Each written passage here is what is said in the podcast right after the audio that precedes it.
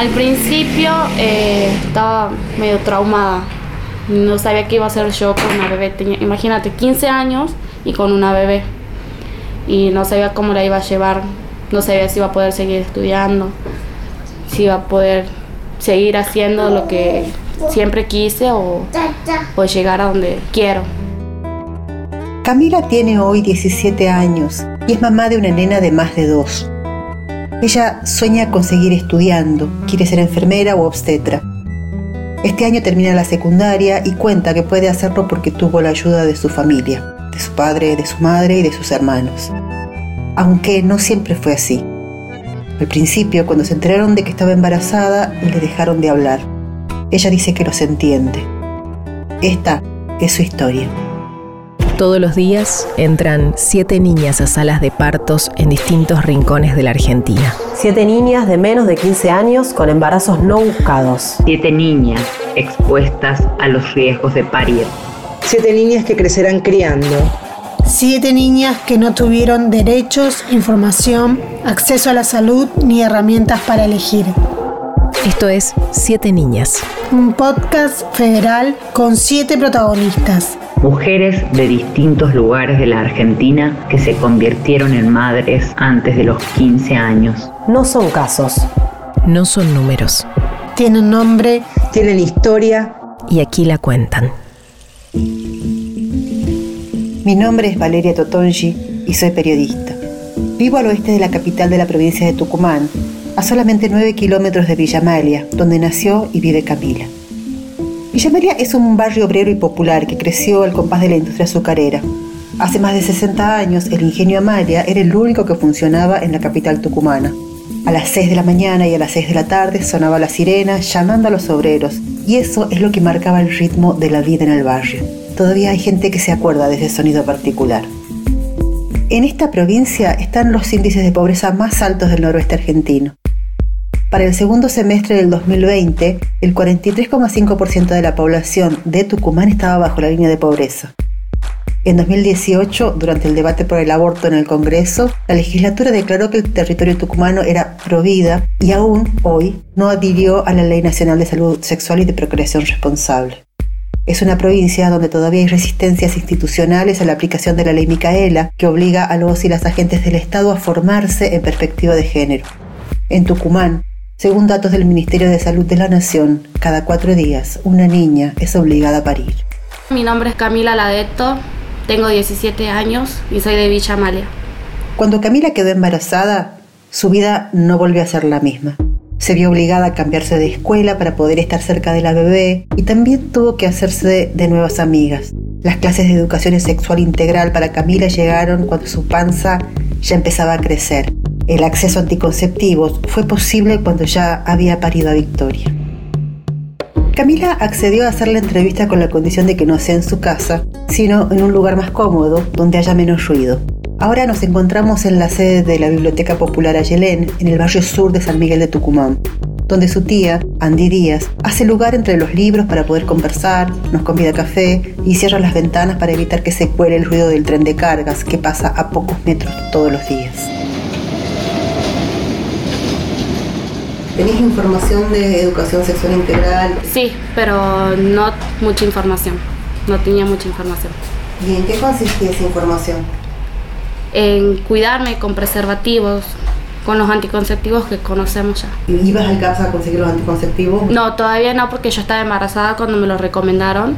Pero cuando tuve mi bebé me, lo, me puse un chip que anticonceptivo. O sea, la información sobre los anticonceptivos te llegó después que habías quedado embarazada. Claro, sí. Antes no tenías. No. La historia de Camila no es una rareza en Tucumán. En su escuela, varias chicas terminaron sus estudios estando embarazadas o después de haber sido madres. En algunas secundarias públicas hay salas maternales para que las alumnas puedan dejar a sus hijos e hijas mientras están en clases. En ese momento vos me decías que te habían dado información en la escuela. ¿Cuál era la información que vos tenías sobre educación sexual? No era, digamos, sí me daban educación sexual, pero en el curso, eran clases, pero no era, ¿cómo te puedo explicar? No, como que no era muy entendible lo que ellos enseñaban, digamos. ¿Qué es lo que no se entendía? que lo único que te decían que tenías que cuidar por tal medio y de ahí en nada más eh, vendría a ser preservativos, todas esas cosas, ya, De- anticonceptivos. Anticonceptivo. Sí, Cerca de tu casa, ¿hay algún CAP, centro de salud que, en el cual vos hayas podido confiar y acercarte para preguntar sobre prevención? sí, un CAPS. Cuando vos te quedaste embarazada, ¿te ofrecieron alternativas? No, solamente me ofrecieron cuidados, digamos, durante mi embarazo. ¿Qué tipo de cuidado? Eh, de cuidarme, de ir al obstetra para que me vea. Nunca de ninguna interrupción me hablaron. Me parecía muy, muy contradictorio y al mismo tiempo muy frustrante para mí que Camila no haya, no haya podido acceder a tomar una decisión con todas las garantías que pueda llegar a tener en esa decisión. La que habla es Andrea Díaz, tía de Camila. O sea, el hecho de interrumpir un embarazo o de continuarlo, tener las garantías, porque me parece que por ambas cuestiones había que tener y tiene que haber garantías. Cuando quedaste embarazada, ¿cómo fue tu situación con tu familia? Eh, al principio, cuando recién se enteraron, eh, estaban como decepcionados. Pero después, como que aceptaron, digamos, que yo tenga la bebé. ¿Y cuál era tu sensación en ese momento? Me estaba sorprendida y como que me sentía deprimida por dentro, como que pensaba que ya no iba a ser lo mismo. ¿Qué es lo que me va a hacer lo mismo? Mi vida, digamos, ya no pensaba que ya no iba a poder salir, no iba a poder seguir estudiando. Pensaba que todo se me iba a cortar ya. Una vez que tu familia se enteró, ¿te hicieron algún planteo? No, no, directamente no me hablaban. ¿No te hablaban? No, porque estaban, los entiendo, ¿Por qué? porque 15 años ya estaba embarazada, no había terminado la escuela. Andrea Díaz habla de la posibilidad de decidir y de las garantías necesarias. Andy es militante feminista e integra la Asociación Civil Ayelén por los derechos del colectivo LGBTI. Cuando Camila ya estaba este, con un estado avanzado de su embarazo, me dijo mi hermana o me lo corroboró, no recuerdo bien cómo fue la charla. Y bueno, yo tuve muchos pensamientos referentes a que no me hayan dicho desde el día uno, porque sabía que yo iba de alguna manera a, ofrecerle a Camila la posibilidad de un aborto este, por medio de una por medio de pastillas porque estoy conectada y estaba en esos momentos conectada con Socorro Rosa y bueno, era obviamente una decisión de los padres cuando eh, claramente, y creo que Camila lo sabe, siempre he abogado para que las decisiones sean de ellas, ¿no? Entonces yo lo he vivido desde ese lugar. Como que digo, mi hermana no me ha querido decir, obviamente, porque sabía que yo le iba a agarrar a Camila y iba a decir, Camila, mi soprostol, te puedes poner las pastillitas. Pero bueno, obviamente que ella era una niña, eh, sus padres han decidido sobre ella.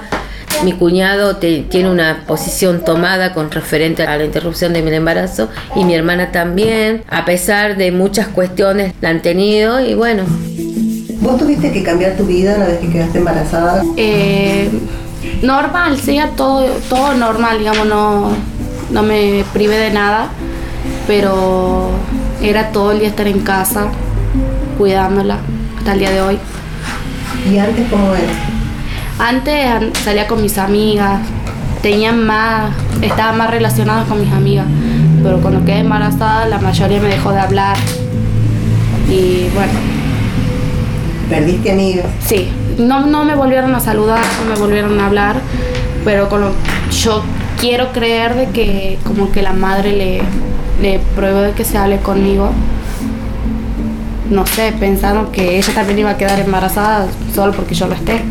Y esa, esa pérdida que vos sentís de, de estar todo el día en la casa, de no poder salir, ¿cómo la vivís como adolescente? Claro, sí, sí, de que puedo salir, puedo salir con mi hija, puedo ir con mi bebé, pero yo desearía también poder salir sola con mis amigas.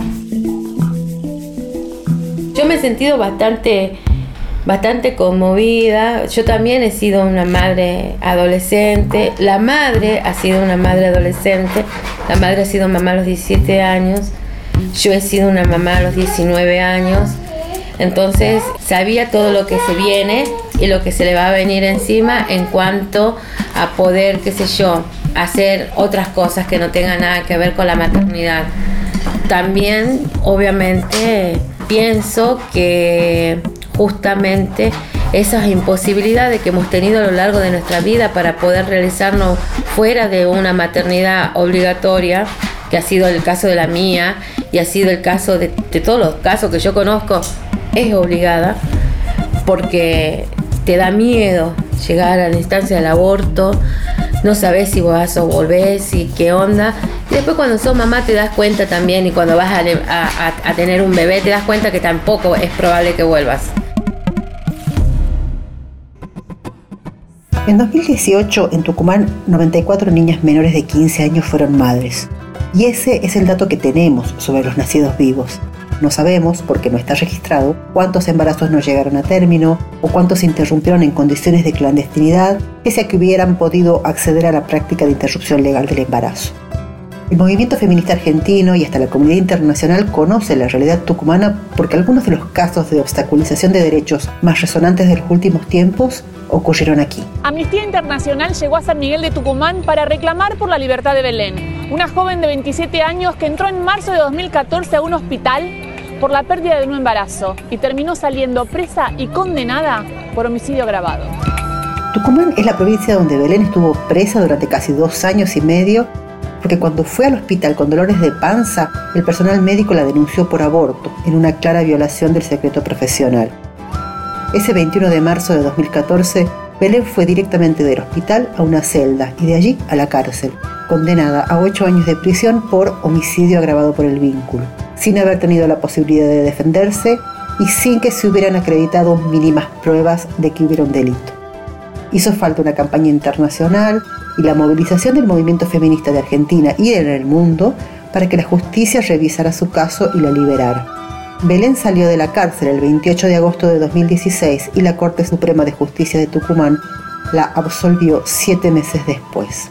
El caso de Lucía, ella violada por su abuelastro y embarazada, pidió realizarse un aborto, se lo negaron. Y quedó confirmado que este hombre fue condenado a 18 años de prisión. Tucumán es también la provincia del caso Lucía. En 2019, el Estado provincial tuvo que dar explicaciones ante las Naciones Unidas porque los funcionarios de su Ministerio de Salud hicieron todo lo posible para obstaculizar que una niña de 11 años, embarazada a partir del abuso de un pariente, pudiera interrumpir ese embarazo. Lucía finalmente pudo acceder a su derecho, pero solamente después de que organizaciones de mujeres y de derechos humanos tomaran el caso.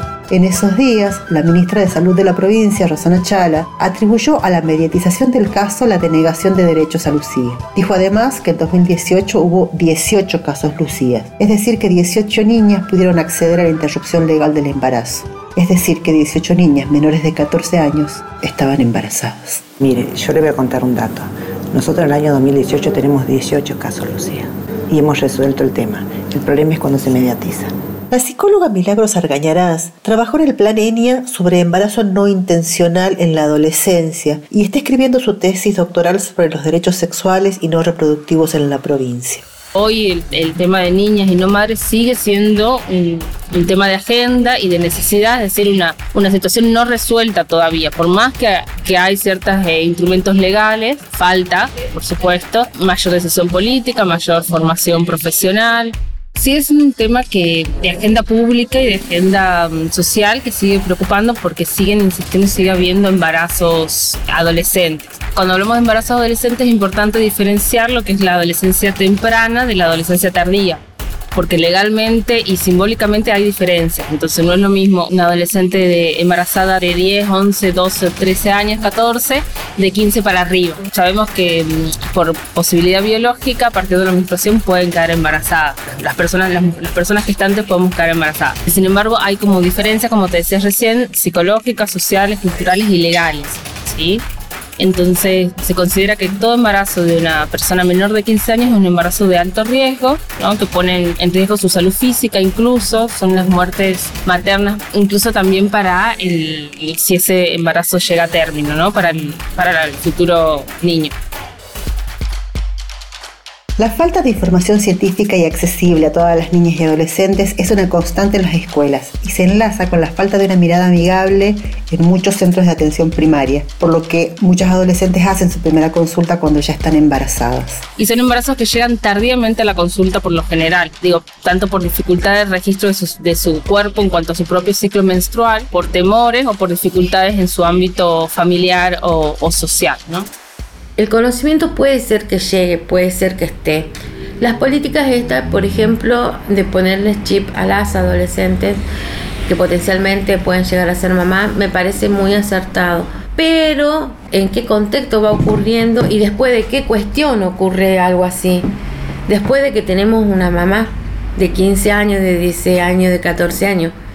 Después de eso, pero no hay un seguimiento desde mi punto de vista en el barrio y una campaña clara de concientización, no tan solo de un embarazo o de evitar un embarazo, sino también de evitar las infecciones por transmisiones sexuales o las ITS. Tampoco yo lo veo, tampoco lo percibo, cuáles son las estrategias que tendría que haber para poder de alguna manera esa información y ese acceso a las herramientas que nos permitan o que le permitan a los adolescentes cuidarse no existe. No existe de ninguna manera. Con respecto al centro de atención primaria, hay ciertas dificultades porque los adolescentes, al ser considerada población sana, no, no hay una concurrencia espontánea al centro de asistencia. Por lo general consultan cuando ya hay una, cuando hay una patología o cuando ya se ha generado el embarazo, ¿no? Por eso la importancia de estos equipos de salud que puedan salir a generar lo que se llama, o sea, generar la demanda, salir a territorio, encontrarse con estas adolescencias, conocerlas, conversar en algún punto siempre llegamos tarde, ¿no? Pero bueno, se supone que todas estas nuevas, estas llamadas nuevas políticas de, la ley de educación sexual, la ley del programa de salud sexual, el ENIA, vienen un poco a hacer como una reparación de esta deuda histórica con las infancias, con las adolescencias, en temática de género. Y bueno, es de a poco, todavía falta muchísimo, por eso existen todavía estos casos, ¿no? De, de embarazo adolescente.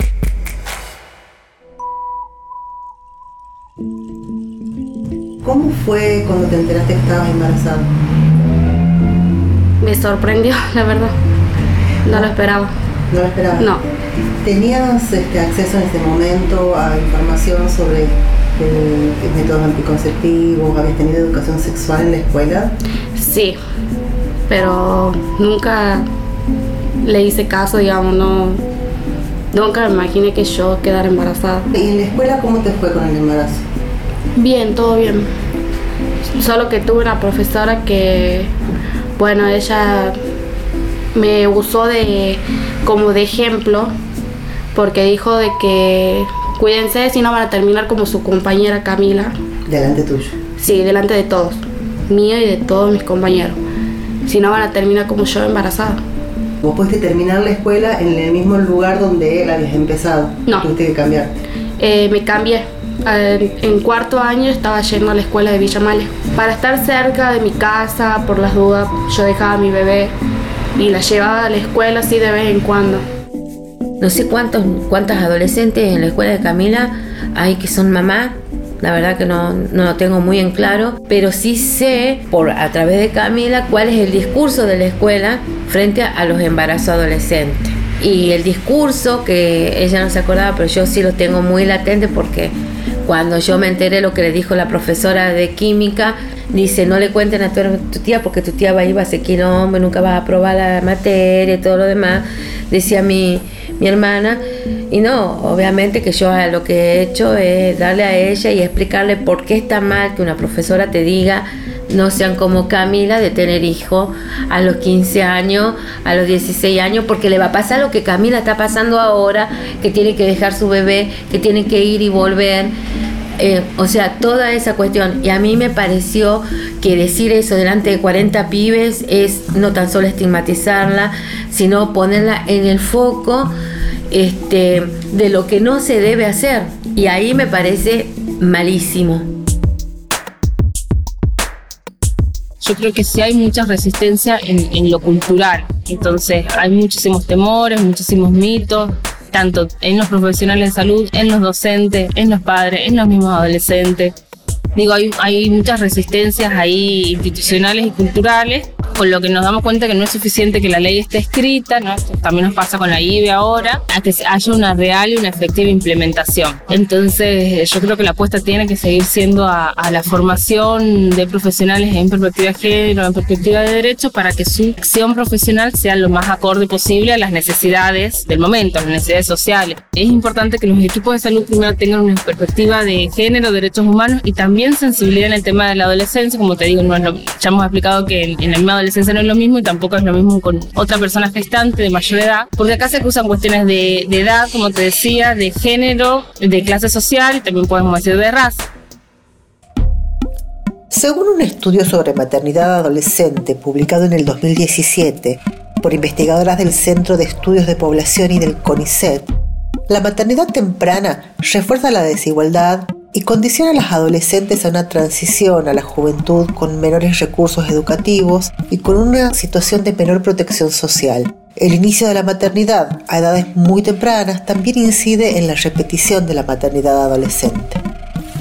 Y se escucha muchas veces en consulta a estas mismas niñas adolescentes que dicen que no quieren interrumpir, incluso cuando en la asesoría se les da la, la posibilidad de interrupción legal, ¿no?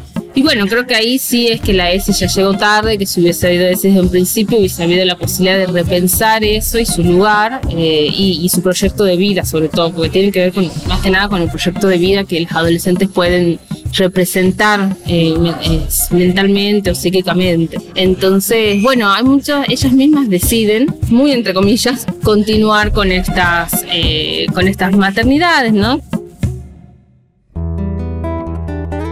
¿Con qué ayudas contaste en ese momento? Con mi mamá, con mi papá. ¿Y en qué consistía la ayuda? En que yo siga estudiando, termine y todavía me falta todavía por terminar, digamos, por... mi papá me, me, apoya para que, ya que no está mi mamá, me apoya a mi papá para que yo pueda seguir estudiando, sea algo el día de mañana. Para Camila, haber estado rodeada de contención familiar más allá de las dificultades iniciales, marcó una enorme diferencia y es lo que le permitió continuar en la escuela y soñar con hacer estudios superiores. Me gustaría estudiar enfermería o obstetra, lo que ya voy a ver más adelante, ya cuando empiece, veremos qué. Camila todavía se enfrenta a los obstáculos que representa la maternidad temprana para la mayoría de las adolescentes.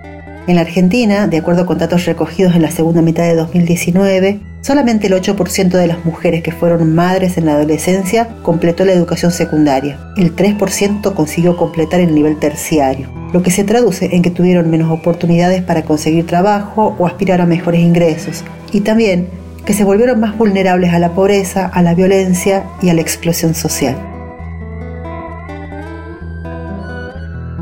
Todos los días entran siete niñas a salas de partos en distintos rincones de la Argentina. Siete niñas de menos de 15 años con embarazos no buscados.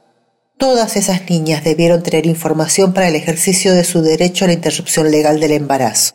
Cuando esta decisión informada no está disponible, se habla de gestaciones o maternidades forzadas. Cuando hablamos de niñas, no madres, hablamos de historias como la de Camila. Siete Niñas es un podcast federal con siete protagonistas. Mujeres de distintos lugares de la Argentina que se convirtieron en madres antes de los 15 años.